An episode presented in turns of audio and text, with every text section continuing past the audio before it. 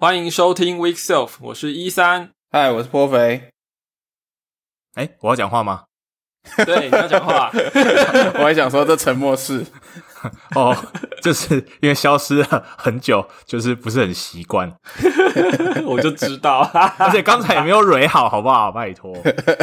这个就是故意不蕊的啊。所以你是，对，大家好，我是乔乔。耶耶，巧巧是 Week Self 的，就是元老这样子。然后呢，他消失了。对，因为三个人理念不合，然后就散伙了这样子。对，然后彼此在社群媒体上面公开那个那个什么，互相揭露 彼此对互相揭露，对撕逼互呛，对对对，暴 气出走一年。然后现在不计前嫌，重新和好。对，然后因为因为就是大家在法院上面已经有签了那个和解书了，然后所以就可以 OK 又可以再碰在一起，就没事不是吧？你今天不是回来踢馆的哦？哦哦哦，所以还没和解书还没签，这样就对。我的理解是今天是回来踢。假装签和解书回来之后，再起另外一波波澜，这样。好，那今天这一集应该是二零二二年我们 Week Self 第一次出节目，所以在这里先跟大家说新年快乐，哈哈。耶，财神到，哎哦，不是这个 哦，不好意思，你早了那个新年还没到。抱歉抱歉。那为什么今天巧巧会回来？主要就是因为我们我我跟破费做了一集在聊这个团队的经验啦。那其实那一集本来就是怎么讲呢？我自己在工商我自己的工作团队啊，然后招募这样子，然后谈了很多美好的愿景。或者说想象，呃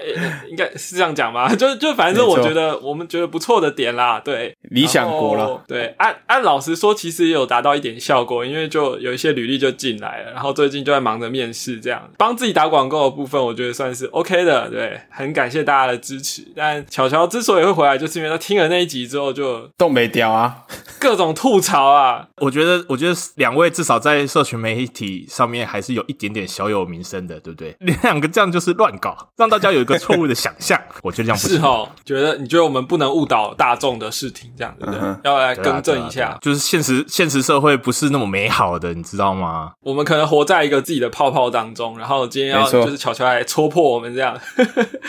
跟一些比较新进的听众可能不认识巧巧介绍一下啦。我跟破肥就是常常处于这种自己觉得很棒这样子，然后就是说，哎、我们应该要把什么东西弄好啊，然后不管是技术还是团队啊，还是什么的啊，追求新的东西或者是什么学习啦，然后每次我们谈到这些话题的时候，巧巧就会出来更正我们一下，就是说你你们想的太好啦，或者说你都没有考虑到一些有的没的这样。你把事情想的太单纯了。所以巧巧一直是我们职涯的明灯，这样子。我们没错，冥界的明吗？明灯。不好说，不好说。在这个 Week Self 我们组成之后，私底下有非常多的讨论，当然公开的在节目上也有，常常会有那种巧巧一句话让我们醍醐灌顶的那种感受，这是真的。我也很期待，等一下他来戳破我们的时候，到底会讲什么东西哈。那大家也洗耳恭听啦。没错，没错。那我们第一 part 就是这个标题是巧巧下的，你要不要解释一下？你说今天这一集节目吗？对啊，今天这一集节目，请各位听众朋友开启你的 YouTube，或者是你收听任何呃串流音乐的服务都可以，请搜寻裘海正的《爱我的人和我爱的人》，是今天我们对这这这个节目的背景音乐这样子。我们我呃在八十八集的时候，两位主持人就是提到了同事或者是说我们对于呃所谓软体工程师这个职业的一些想法，还有一些自我要求嘛，对吧？是、嗯是，对，其实我们老实说，这个要求其实蛮严格的。我所谓的蛮严格，不是说我们得要放松标准还是什么。我的意思是说，就是其实仔细想来，就会发现，其实这个行业对人的要求其实是很高的。如果我们是人的话，啊我们是猪我们是，我们都是这是个 code- 我们都是猪。Code machine 嘛，最近不是你你你们帮我盖什么一个猪的章吗？马优良马猪。对，没错猪好，但对人的要求会是很高的。我们其实对于理想中的软体工程师，其实是有一个想象，有一个目标。呃，可是实际上工作的时候，其实有太多太多的变化，包含是呃公司环境、组织嘛，那包含是个人心理的状态。你想要一直维持在高效或者是这一个理想的状态，其实是相当就是你需要付出相当多的心力跟对，所以今天就会主要来聊一下，就是说，就上次两位主持人提到的呃内容，因为我我其实一直是觉得是这个样子，就是我们三个人有某一件事情的同质性其实有一点高，嗯。就是哦。我们三个人在工作上的时候，其实都是属于敢主动去要求跟主动去，就是主动去争取的这种个性。但是我觉得很容易忽略的一个事情是，当然会有另一个面向的朋友是他们不是这种个性的，他们可能比较不擅长呃去去争取，或者是比较不擅长面呃处理冲突，就是就是我我们嗯自己经验上面比较少的一些事情。嗯哼，对，所以所以我也想说就，呃，我我不知道能不能够丢出一些什么想法，但是就是大家交流一下我们自己嗯彼此在这些事情上面的一些观察，这样子啦。嗯，请请请，呃，就两位主持人在上呃在八十八集的时候有提到，就是 daily meeting 的时候有这个三套件三本柱嘛，对不对？就是昨天做了什么，今天预计要做什么，那有没有遇到什么困难？OK，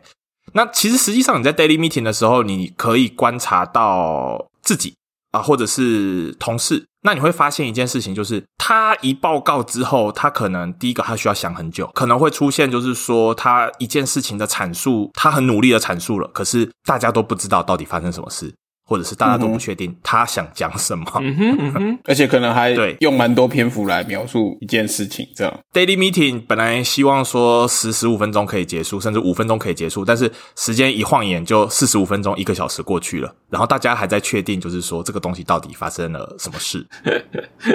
对吗？嗯哼嗯哼，没错。那那那这个相相信，不管是我们还是听众朋友，其实一定都有遇过这样子的问题。其实沟通真的是很困难，是呃，就是我我自己在在在从事软体业的这一这一小段时间当中，我其实有发现一件事情，就是、嗯其实大家某个程度上有一点排斥沟通的这件事情。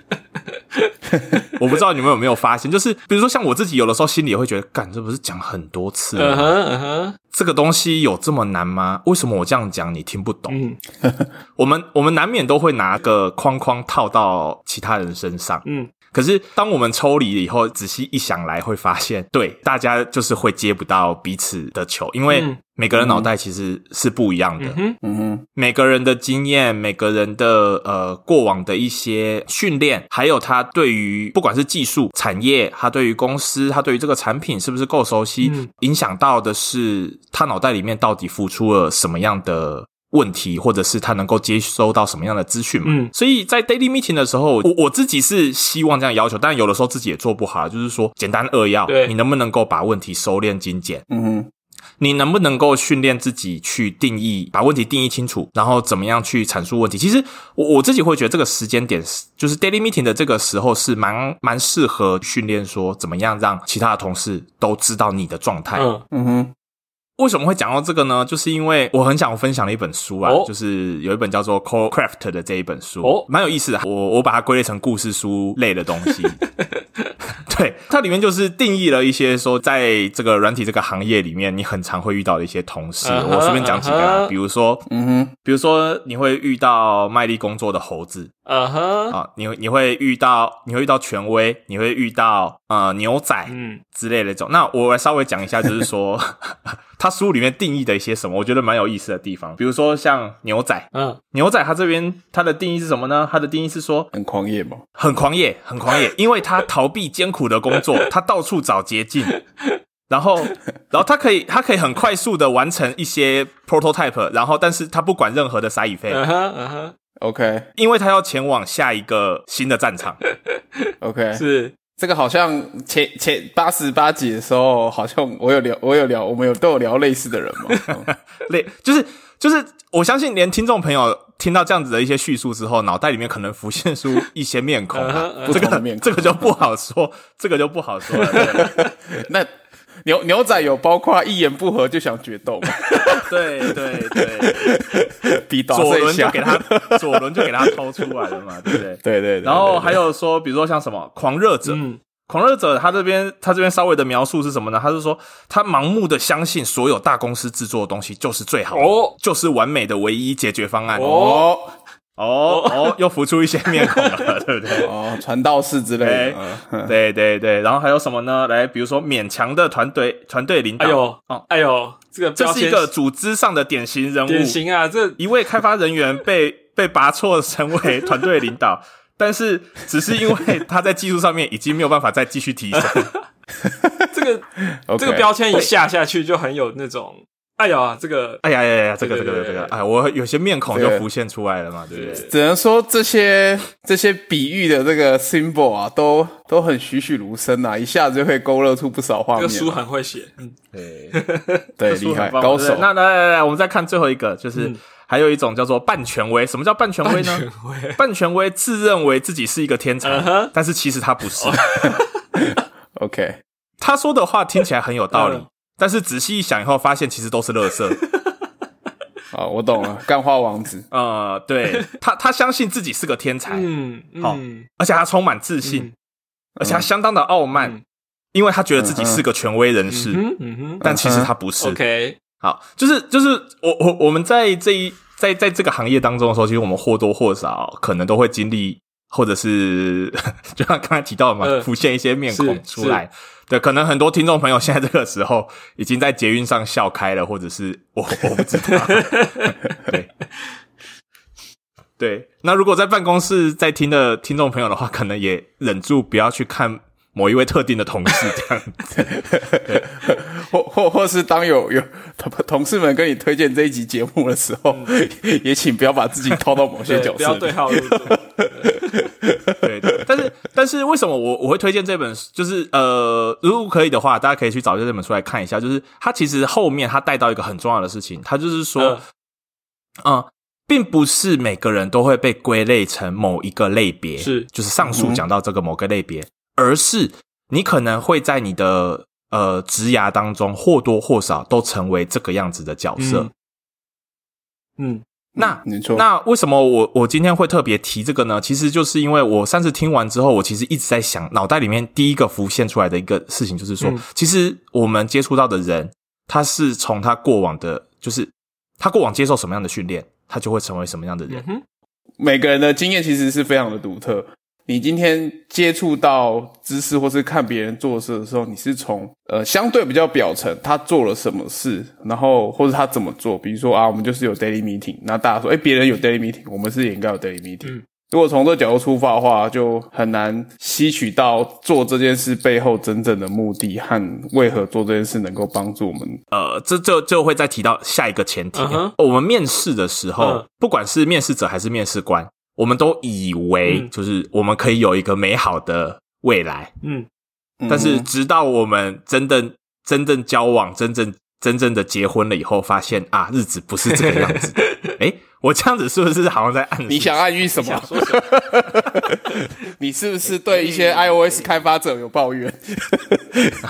也有可能是对太太的抱怨啊。哪边的太太？？OK，诶，太太，我喜欢你啊。啊，没有啦，呃，也也有一些朋友提提到嘛，在面试的时候，有些人他很擅长展现自己，对或者是他很擅长包装自己。对对，那反过来也有人不擅长，可是呃，实际上相处之后才会发现，哇，当初以为这个合适的 candidate，其实他并没有这么好的融合在团队里头。对，嗯哼，那有一些我们原本可能会觉得，呃，抱持着试试看，或者是抱持着可能为了团队的多样性，嗯。那录取进来的同事反而在一段时间之后有很亮眼的表现。嗯哼嗯哼，嗯哼，那这件事情会让我觉得很一直也还想不是很清楚的事情，就是就是面试这个东西，它的成本真的非常非常高，对啊，嗯，你说但效益对吗？就就就是又回到了标题嘛，爱我的人和我爱的人嘛。会对不起来这样子是吧？对啊，对啊，我我以为他是这个样，他以为我是这个样子，直到我们两个交往之后，嗯你怎么会是这个样子？嗯，没错，对啊，面面试毕竟是双向的嘛。你们两位在在不管是身为面试者还是身为面试官的时候，有没有一些困境？就是我该怎么去选这个 candidate，或者是我要怎么去呃尝试在短时间之内知道这家公司，或者是知道这个呃候选人的呃增加对他们的认识。你们有过一些困难，或者是说有过一些什么想法过吗？嗯困难是一直都有了。嗯，什么困难？先从是他爱我吗？这种困难吗？还是你爱他吗？这种困难？我觉得都有啊。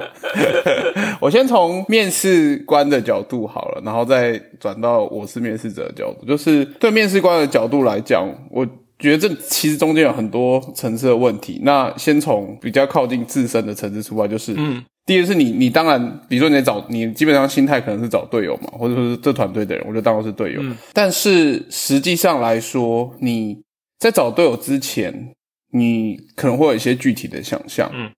但就像乔乔刚刚讲的，就是这些人都有很多不同的经验。那如果你的想象过于具体的话，比如说你就希望这个人是，你常常会想说，哦，我希望这个人是主动。可是主动这件事情其实蛮模糊的，我们知道他是这种态度，但可以用很多不同的方式来体现主动这件事情。但通常你在讲主动的时候，你内心可能会有一些既定的想法。但是面试 candidate 来了 candidate 的时候，其实有可能他是主动，但他未必是落到你像预想的圈圈里面。他的主动不是你的主动，这样子。但是问题是对，但我其实不是在说褒义的，因为有可能其实对团队来说，最后合作起来还是好的。就像你刚刚讲，一开始觉得哎，他好像不是很顺，就感觉他好像该问这些问题他没有问，但是后来可能合作之后发现他其实是用不同的路径来达到你认为他应该要问的问题，这样子，这是也是有可能的。所以我觉得在做这种情况面试的困境就是说。嗯你知道，你其实是要 flexible 的，你想要试探说他有没有，就从 high，就是从设计的角度来讲，有点就是想说，我想知道从 high level 来讲，他有没有这个 feature。嗯，但问题是你要用什么样的 probe 去试探这件事情呢？这个是我觉得非常困难的，因为你你势必是要用某种试探来知道说他有没有你想要的特性，可是你试探的方式多少也是会出自于你个人的经验。对啊，当然，如果经验很老道的人，很可能他能够在广度和深度都能够兼顾，所以我觉得这件事很困难，就是你要怎么去试探这件事情，然后得到的回馈是你认为对你有效，而且这个问题会随着你在不同的团队，我相信大家在不同的团队后一定会有不同的需求。比如说，在脚步比较快的团队的时候，你可能想要的人是更能够积极的主动把现在问题，而且很快的抛出来那种人，因为这样可能才能够快速的发现问题，大家快速的做下去嘛，对不对？在有的团队可能是很强的战力，可是在某些团队可能就是会变成毒瘤之类的东西。战所以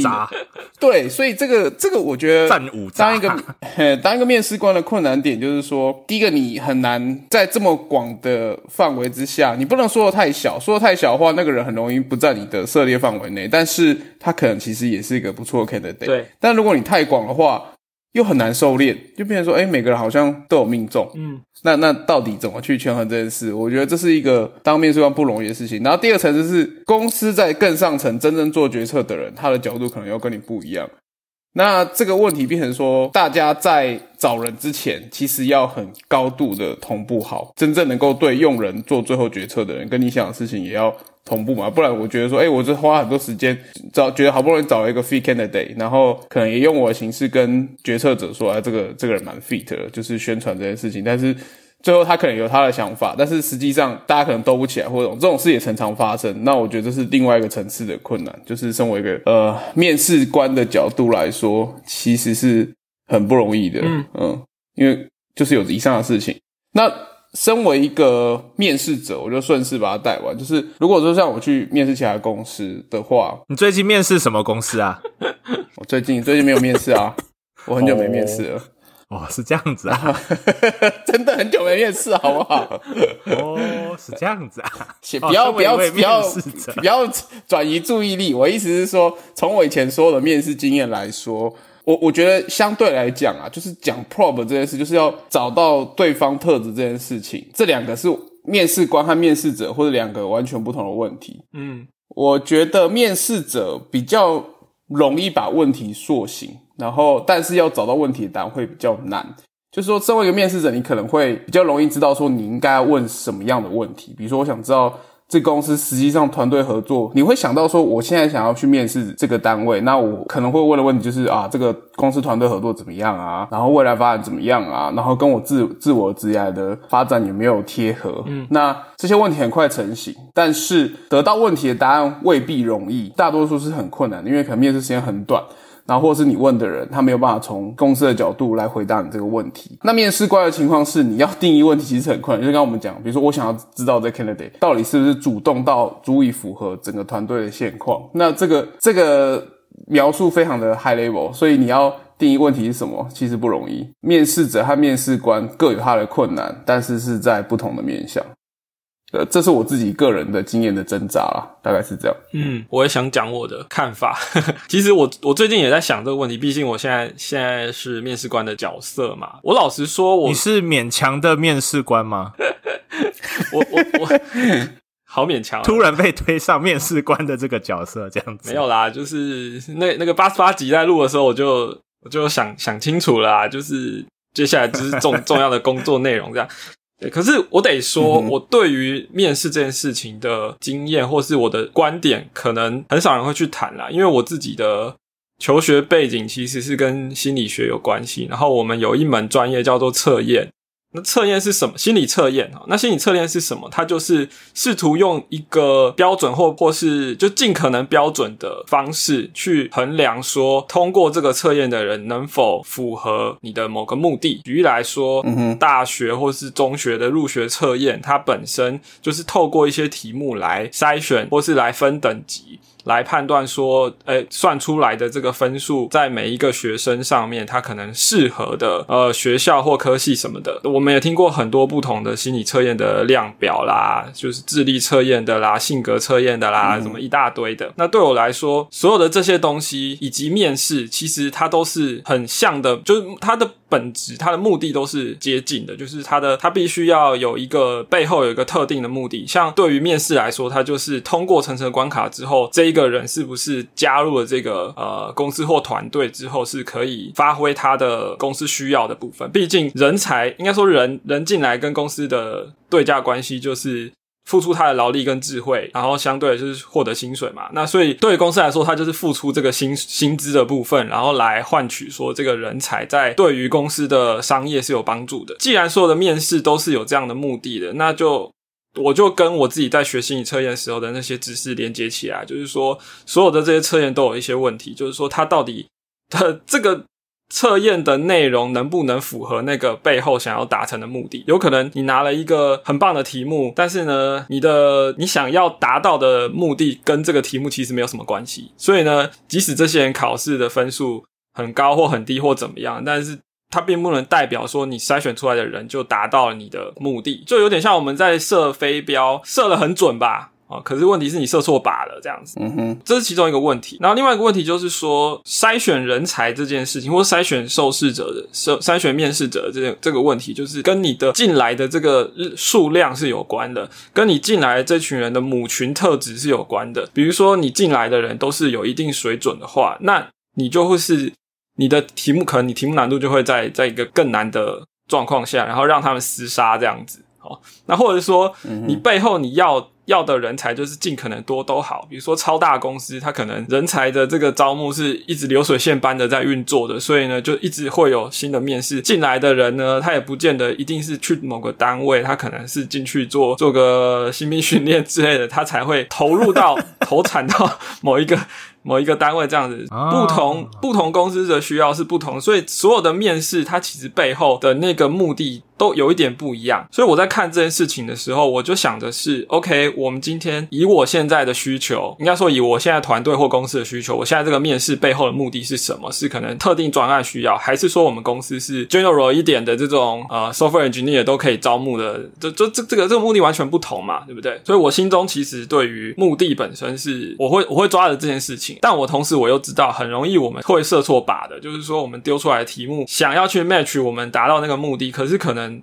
这个题目本身并不是很适合验证或去去测试这个项目。为为什么很难？因为标准化的心理测验题目，我我所谓的心理测验是包含学科测验那种东西，那种东西是标准化，你甚至有很多依据可以去遵循，哦，甚至你可以去做前测、前测后测，然后来。反过来验证说你的测试的效度怎么样哈。但是，即使是那种情况，你也会你也会发现说，有的有的题目，即使是大学考试或是中学测验那种超大型的题目，你会发现有的题目就是不是好像不是那么适合啊，它的鉴别度有问题啊什么的。那个那种测验的研发成本是非常非常高的。我不知道我有没有时间讲，我随便我很快讲一下。像以前台湾的中学测验有一个阶段是有作文的考试。然后那个作文考试呢，它的评分方式是把所有的阅卷老师关到一个房间，一个很大的，比如说体育馆，然后那边有一堆电脑。然后呢，它有六种六个等级的标准，因为呃，测验理论告诉我们说，在这种评分项目里面，你只能大概人的极限大概就是评出六个等级。这些作文题目呢，全部就是在电脑上呈现，然后呢，阅卷老师就改了。那他每次要改之前，就是他回到电脑之前，因为他可能之前去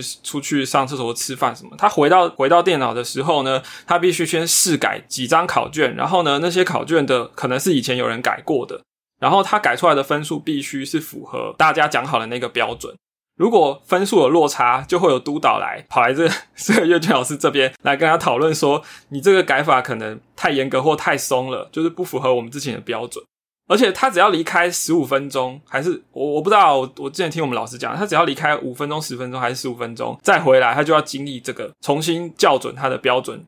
我讲这件事，只只要跟只是要跟大家讲说，你要做好一个很精准的去判断人才适不适合你的目的的这件事情是超级难的。我打从心里就不相信面试可以有很好的效果。我能做的呢，就是啊，比如说在社群当中，就是跟大家的互动，然后可能认识一些人，或是有些人认识我，所以他们知道说，哎，我可能我在这边待的一个团队可能会是什么风格，或者他们可能有听说过我的做事方式等等的。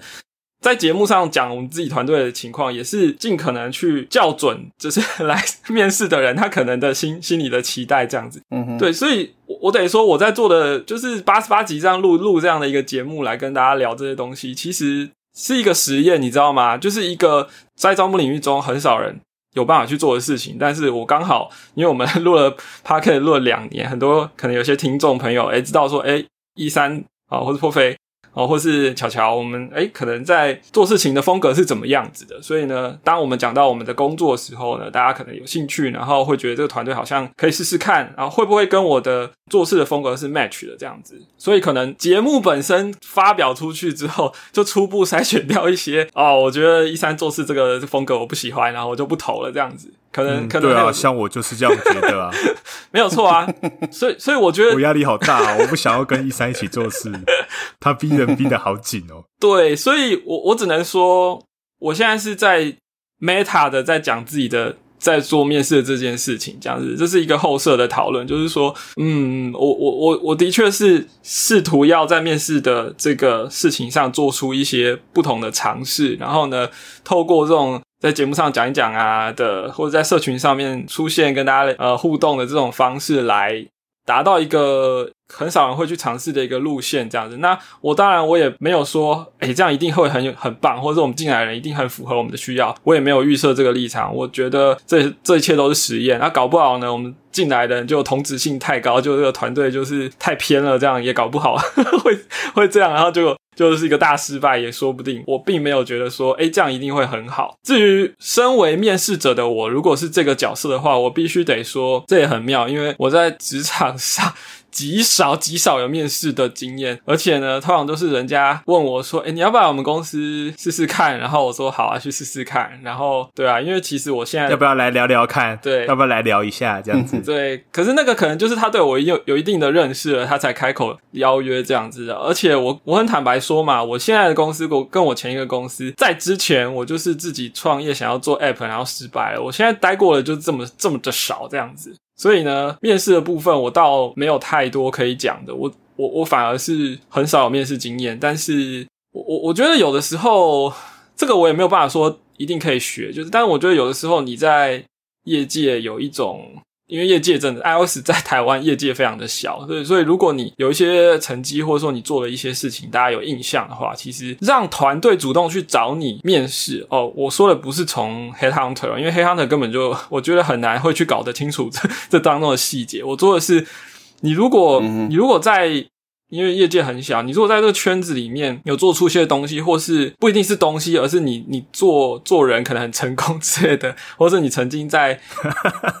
对，就是你如果被人家找去说，哎，你对我们团队有没有兴趣？然后你刚好也对那个团队有兴趣，那说不定会是一个不错的 match，因为至少这样子的契合度会比较高，这样子对我可能会可能，我也只是说可能，对，因为至少我自己的经验是，好像这个效果还 OK 这样。但但我你就听嘛，我刚刚就说两个公司而已，那也不能不是很有代表性的一个统计数据啊。对，但我得说，不是所有的人的路线都是一定要刷题，然后过关斩将，然后呢，最后进去之后发现，哎，其实我我想做的事情跟跟这公司做做的事情好像又不太一样。我觉得有的时候你去经营一下，我觉得那不是刻意去经营人脉，而是说你在社群当中去参与，说，因为毕竟我们都会有问题想要交流，或是技术的话题想要交流，久而久之大家会熟熟悉，或是办研讨会嘛。我们的 iProgram 里长 Hoki 啊，每次都会说，呃，现在太忙没办法办，有没有要出来办啊？活动办活动，或者是。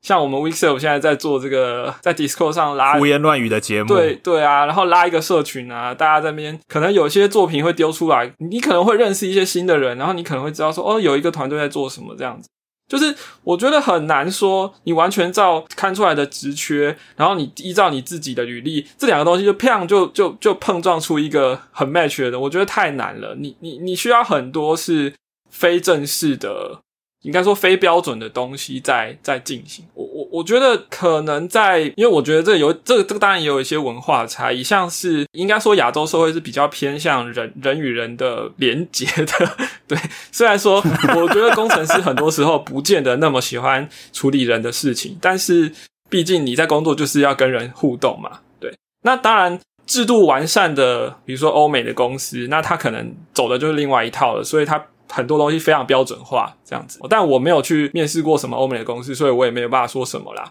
可是我觉得，如果你是在台湾求职，或是要找找找人的话，其实我觉得在社群当中有一点耕耘，其实多多少少都会有一点帮助吧，对啊，这这我个人的经验啊，我不敢说一定是有，但是这我个人经验就是很呃很诚实的跟大家讲这样子。对，好，我一扯题又扯了很久了，我们回到巧巧的部分。不过我必须说，嗯，我必须说，其实我我觉得今天蛮值得的，蛮值得的地方是，你刚才用学理的角度很很好的阐述了，就是标准化测验这件事情。对，因为身为一个身为一个曾经对于就是刷题，对对感到愤怒的一个愤青啊，对对，哦，因为你是曾经是狂热者，不是。不不，我曾经是相当的，就是愤怒。OK，对，因为我知道我自己就像大便一样，我根本就没有办法解完那些题目，所以我非常的对于这些标准化测验感到愤怒。对，嗯。但是其实像现在再回头来看，其实我我大概从前两年开始，嗯，就突然有意识到说，那些呃第一线的大公司他们会采用这样子的测验，对，其实他们真的是。必须，因为就像你刚才提到的，对，那那个招募的流程、招募的投履历的那个量，对，他们是真的必须要先设下一条线，对，当做第一道的漏斗，没错，然后再来筛选。漏斗的概念很重要，所以，所所以这个标准化测验它就是必须的。对，两位都分享了非常多很很有趣的观点，然后跟经验。呃，老实说啦，我们日常的生活很多时候都是被工作推着跑，对，不管我们在什么样角色，也也许我们是团队成员，也许今天你需要带队。今天你是管理者，可是很多时候，其实我们都会发现，就是这些小细节，我们没有串起来。嗯，比如说像我们到底对就是候选人有什么样的期待？对，大家可能其实没有什么沟通，我们只知道我们现在专案烧起来了，我们要找人。对对对对对，没错。虽然人月神话叫我们不要在专案烧起来的时候加人，但是真的不行。我们弟兄都已经快烧死了，再不加人的话 就死人了，对吗？就是大家或多或少脑袋都会浮现起这个这个时候。嗯，真的觉得最困难的其实就是我们到底有没有认真的想过说招募一个人？对他，因为成本很高。对。尤其是我们招募了不适合的人进来，我我我不知道有没有一些听众朋友有有疑问啊，就是呃某个面孔，嗯，他明明就不适合，嗯，为什么主管都不处理他？嗯哼，嗯哼，主管，你今天就可能更激进一点的朋友，可能或者是可能做过，我不知道。去跟主管拍桌子说，今天你不处理他，就是处理我，不是他走就是我走这样。对 对对，当然这是一种，当然这是一种选择啦，哈。但是我觉得，就像一山刚才提到，就是也是我今天来来跟两位讨论，其实我比较想要提的一件事情是，像我现在的心态，嗯，反而会比较像是《利咕利咕新年财》里面德华说的，越烂的牌越要用心打，就是。就就是我们都以为说软体工程师这个职业，我们只要有很好的硬硬实力、嗯硬技能，我们可以跟电脑做很好的沟通。可是你越走越久，你会越发现，其实你硬底子的功夫会不会需要？需要。嗯。可是更多的时候，你其实都是在处理啊与人沟通、与人相处的这个问题。对啊。而偏偏这是这个行业从业人员最不想要处理的一个区块。对。为什么呢？讲白了，因为大家都是聪明人，大家知道处理人很麻烦。对啊，你看我们我们上礼拜呃，我们那集的开头就说了，这个题目是很少人去聊的，团队这件事情，人与人的是啊互动，对啊，没错。因为我们在录音前，巧巧就有说他今天时间有限，虽然他想讲的东西应该还有三倍吧，就就就。就他的大纲来说，对，没错。我们今天就就当 当做先是一个抛砖引玉，然后那个大家听完之后呢，想问什么问题，我们 Discord 上面你就可以发问啊，讨论啊，然后我们之后应该搞不好还有机会继续把相关的东西再延伸下去，这样，对啊，一定会找个机会啦，后面还那么多嘞，对不对？不过我觉得巧巧要要要要要出来讲节目，就是我们必须要。讲到某些东西，让他觉得 不行，这我不讲不行，我一定要出来讲这样子。没错，我一定要来这边 播正这个视听，这样。对对，那我们今天有聊到的东西，其实也是呃一如既往的，就是在各个话题之间穿梭。所以呢，如果你你好像听一听，觉得好像这里有讲到某个东西，但是后面好像又跑掉了，那是正常的。对对对，因为不是只只要不是聊技术的东西，我们就很容易这样发散哦。那个资深的听众都知道，我们是在在这一种类型的话题上面就会这样。但我最后我想讲一个，就是巧巧最后在讲的一大段，他一直强调说，但是沟通是很很困难的，然后很容易出出事的。我最近我也是一直在想这件事，就是说，诶，我会不会自己觉得某些东西很好，自我感觉良好，但讲一讲。然后甚至在在公开的地方讲说，哎，怎么样很好啊什么的，但是实际上可能哪一天突然又就就没搞好这样子，然后出了一个很大的 trouble 哦，我我我也常常会有，最近也常常会在警惕自己这样子。嗯，沟通的确很困难的，没错，这个我们认同。今天还是有个主轴啦，就是有啊，主轴就是医生刚刚说的嘛，沟通嘛，然后还有人嘛，还有其实还有其实带到大家对。团队的想象嘛，对不对？因为招募算是团队组合的一个过程。对，嗯，只是我们很难下结论而已。因为这这结论就是很难呢。结论就是什么都很难。不过，对啊，我我我可以想补充一个小地方，就是我蛮认同一三，就是前面有提到，是说一三探讨面试的角度是从呃心理测验的角度嘛。这个其实我自己在，因为这几年我面试当面试官的经验比较多，我自己也是用这种。心态来出发的，就我顺便简单提一下，就是我之前在新创公司的时候我做一些 user experience 的 research，然后反正有一个很有名的组织叫 IDEO，然后他们有一个有点像 cheat sheet，就是你做 user experience 的一些小 paper。对，那呃里面很有几个技术是我蛮常用在当面试官身上的。那其实跟一三刚刚讲一样，其实你就是你也是要试图。定义某些方式，一三是的角度是用标准去筛选。那我个人的角度是从试探来出发，就是你要怎么去试探才能够抓到？就你用雷达打开，但是你雷达如果打开开一堆杂讯也没有办法。那如果你打的太狭狭隘的话，你找不到你要的东西。对，里面有几个方式，就是像其中一个是 cultural probe 或者是 shadow。那这个可能大家面试之后有做过，就是把。但简单讲，原理上就是把一个人放在他熟悉的地方做事，和放他不熟悉地方做事去观察，然后收集你要的资讯，这样子。然后那那卡片连接我们可以放在 show note，但我觉得里面虽然讲的是做 user experience 的方式，但有蛮多实用的方法可以帮助你在面试别人的时候，或或者是你当个面试者的时候也是，因为就是相反的角度而已，但是原则上可能是类似的，来有一些有用的小技巧，这样，嗯，好，讲完了，好，那我们还是不免俗的要来我们这个节目的重要的劝败单元，没错，对，那虽虽然最近开了 Discord 之后呢，我们在上面开了大概七八个频道，都是在讲买各种东西的，对，非常的、这个 怎么讲？劝败能量爆发，爆发，把我们之前节目聊过的各种类型可能都写上去了，对。然后还有人一直说，还要不要再加开新的频道？因为还有东西想买，这样。啊，那 坦白说，那而且很多人进来的报道第一句话就说来听劝败的，对，来买了，对啊，我觉得很好啊，就是把我们节目没有那么严肃的说，都只是在聊技术嘛，还是还是很很关注我们的这个花钱的这个部分。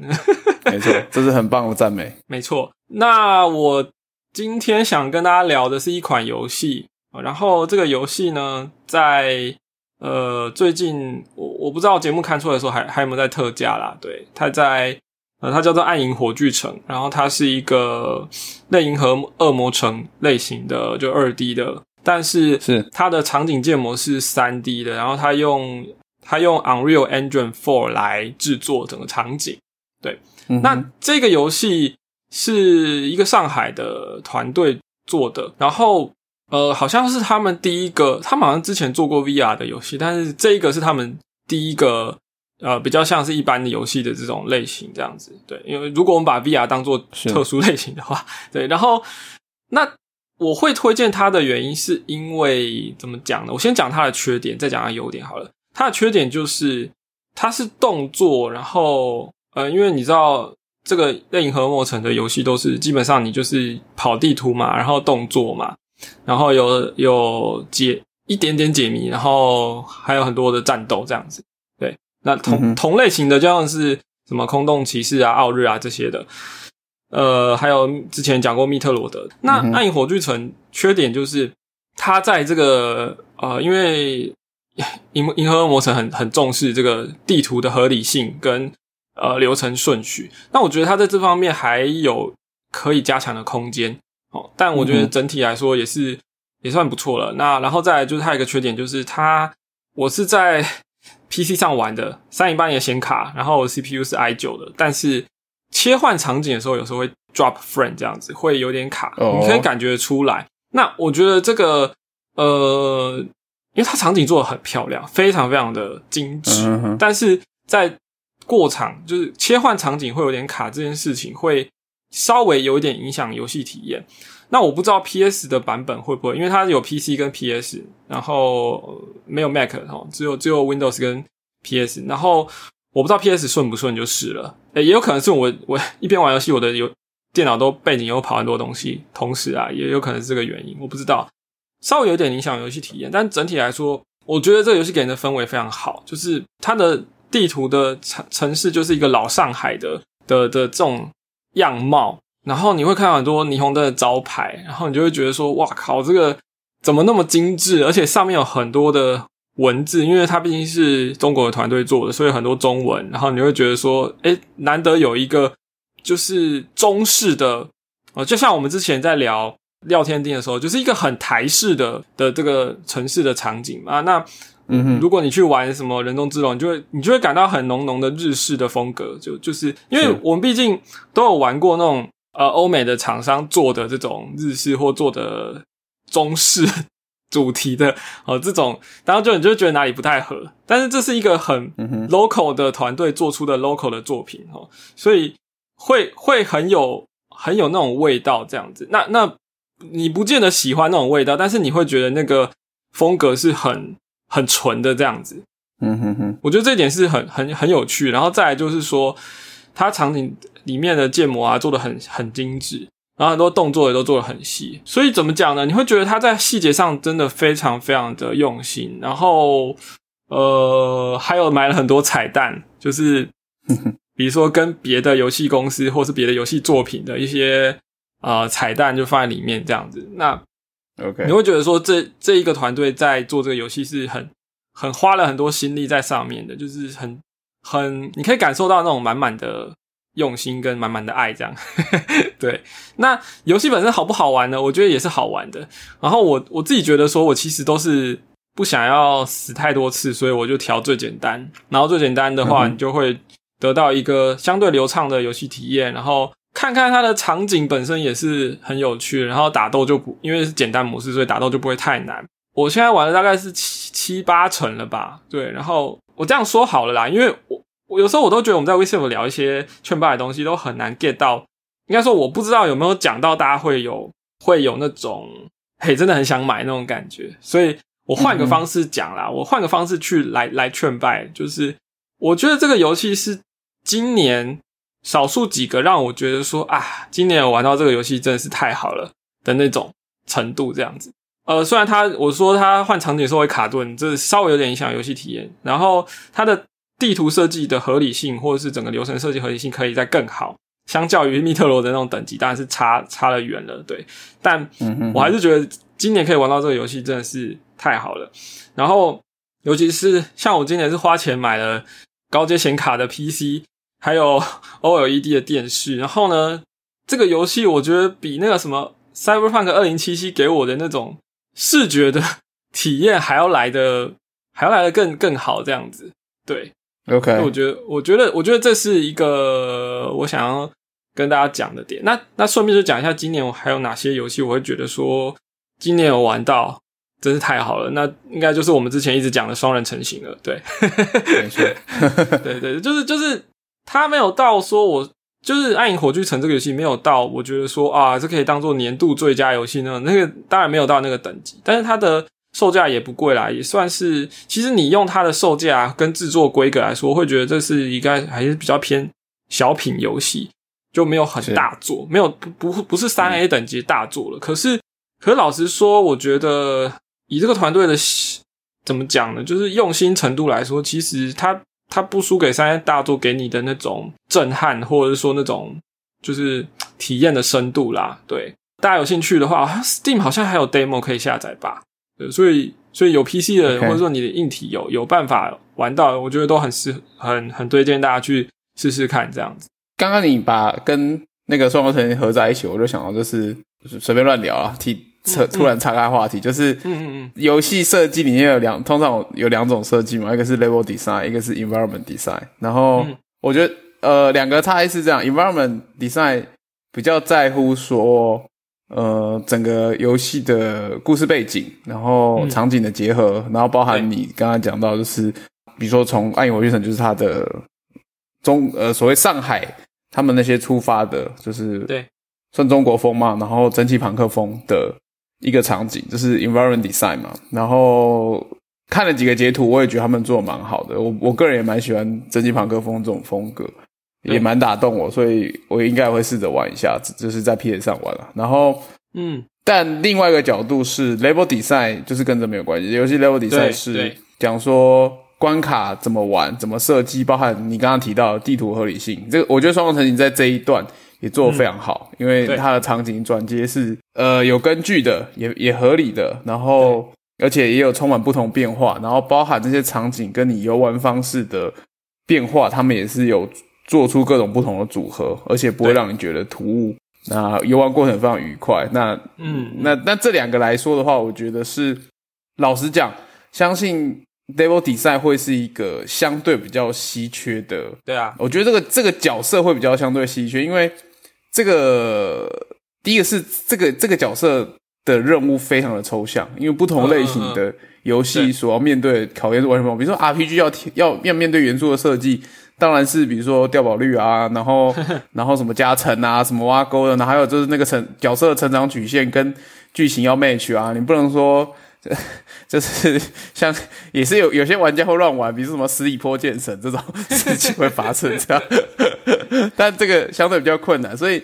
我我相信你刚刚讲《暗影火炬城》在这方面没有很出色，其实是可以理解嘛，因为毕竟也不是一个大型的工作室，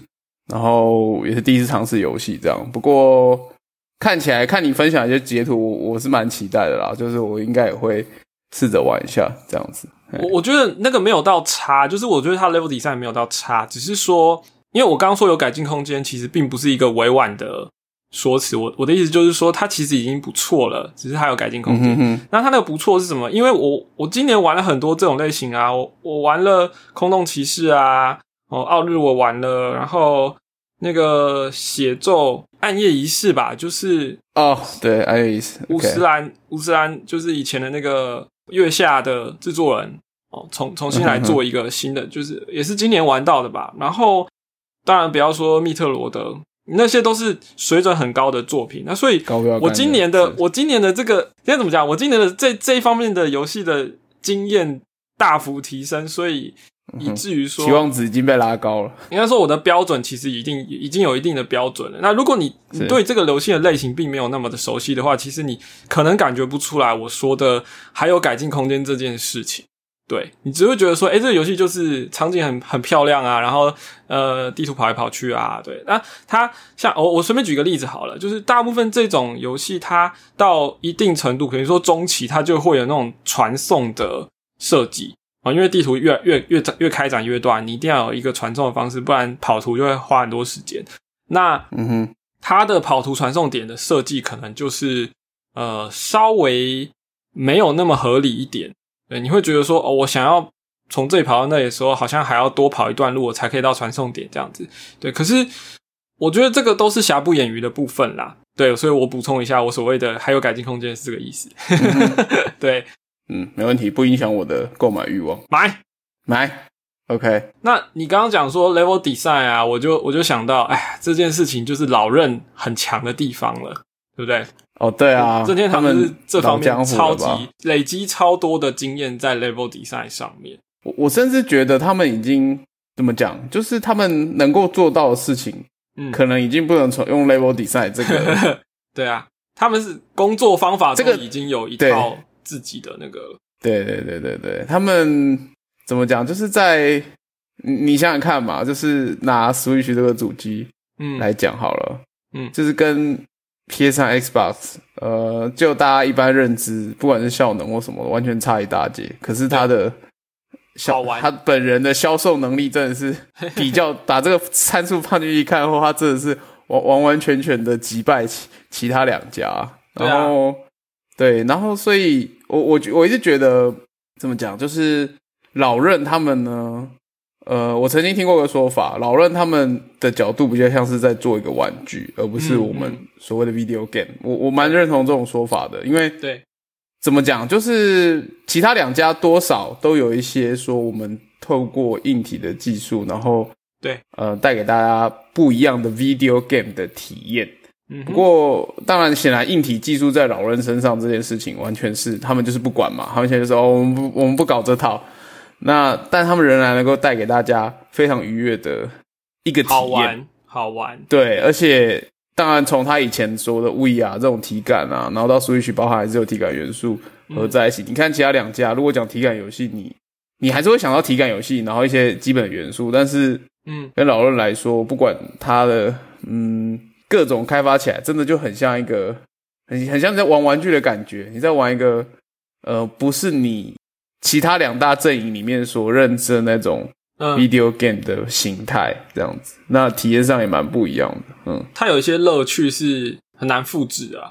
没错，没错，没错，没错。而且厉害是他们很多就算冷饭热炒，也是卖的非常好的。像像现在如果说节奏天国什么嗯标出新的好了，直接在那任天堂上面，嗯对，只要只要重不在 Switch 上面只要重置，我一定买。就是它有的很多游戏就是太经典了，你就是过那段时间后，仍然会想要回去玩它。这样，就它玩法本身就独树一格了。没错，没错，没错。对，好，关于任天堂，我们有很多东西可以聊，但是今天时间感觉对啊，对我正想说，是是感感觉可以再聊某一集就来聊个任天堂好了。你知道我我刚刚讲 level design，我想到的是旷野之息的 level design，他们是自己做了一套，你可以想象就是三 D 版的哦 figure 嘛这样子，对所以每个人在在大地图上工作的时候都可以插一个插一个看板，说我现在在这边这一块区域在做什么，这样子就直接在游戏里面的场景做设计或开发的协同专案管理这样。没错，他们连做游戏都搞得像个游戏。没错啊，啊，他们这件事情是有公开去，就就是什么游戏开发者大会去讲的，对啊。然后是，我觉得就是你从这一点就可以看出来，这个公司的底子真的非常非常深厚，这样对。好，所以我们之后有机会聊。专门聊任天堂的话，再来聊好了。对，这个深度劝败单元。对对，可可是我们两个最最新款 Switch 都还没买啦，所以要要找个时机。这是不是就是一个理由可以买的理由？是。那我们这一拜劝败单元就到这边。好，那根据我们 Weekself 的传统呢，就是一定会遇到录音事故，然后巧巧他已经断线了。啊，虾米？那不然你现在你就讲说那个。结尾语吧，我们对今天结尾语由你来吧，大家期待的。嗯，好，那今天就是谢谢两位，快乐时光特别短，又到时候说拜拜。喜欢我们节目的朋友呢，可以加我们的 Discord，然后呢，我们的 Show Note 在 Weekself 点 D E V 里面都会有，那 Discord 连接也在上面。然后今天讲的东西呢，欢迎大家再进来社群跟我们一起讨论。然后，没错，我们推特账号还是会开着，对。Weeks 底线 Self 哦，还是可以在推特上面跟我们互动，但是我们有一些可能比较没那么公开的东西，我们可能就在 Discord 上面讲了，对啊，比如说呃，可能后置的一些进度啦，哦，或者说预告一些后面会讲的东西啊什么的，对啊，很高兴今天巧巧可以回来跟我们在新年的这个时候可以跟回回来跟我们一起呃团聚，没错，对，好。那今天的节目就到这边了，谢谢大家，拜拜，拜拜。